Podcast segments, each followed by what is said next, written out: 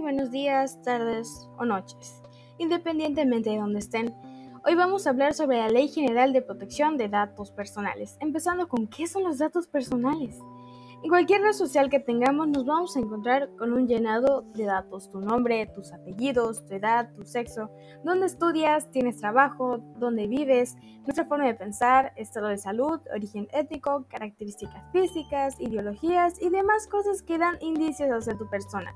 En la actualidad han habido muchos casos en los que se roban o comparten datos personales. Y para prevenir esto, se propuso y se llevó a cabo una ley llamada la Ley General de Protección de Datos Personales, sí. Con el título lo dice todo. Explico. Esta ley tiene por objeto establecer las bases, principios y procedimientos para garantizar el derecho que tiene toda persona a la protección de datos personales en posesión de sujetos obligados.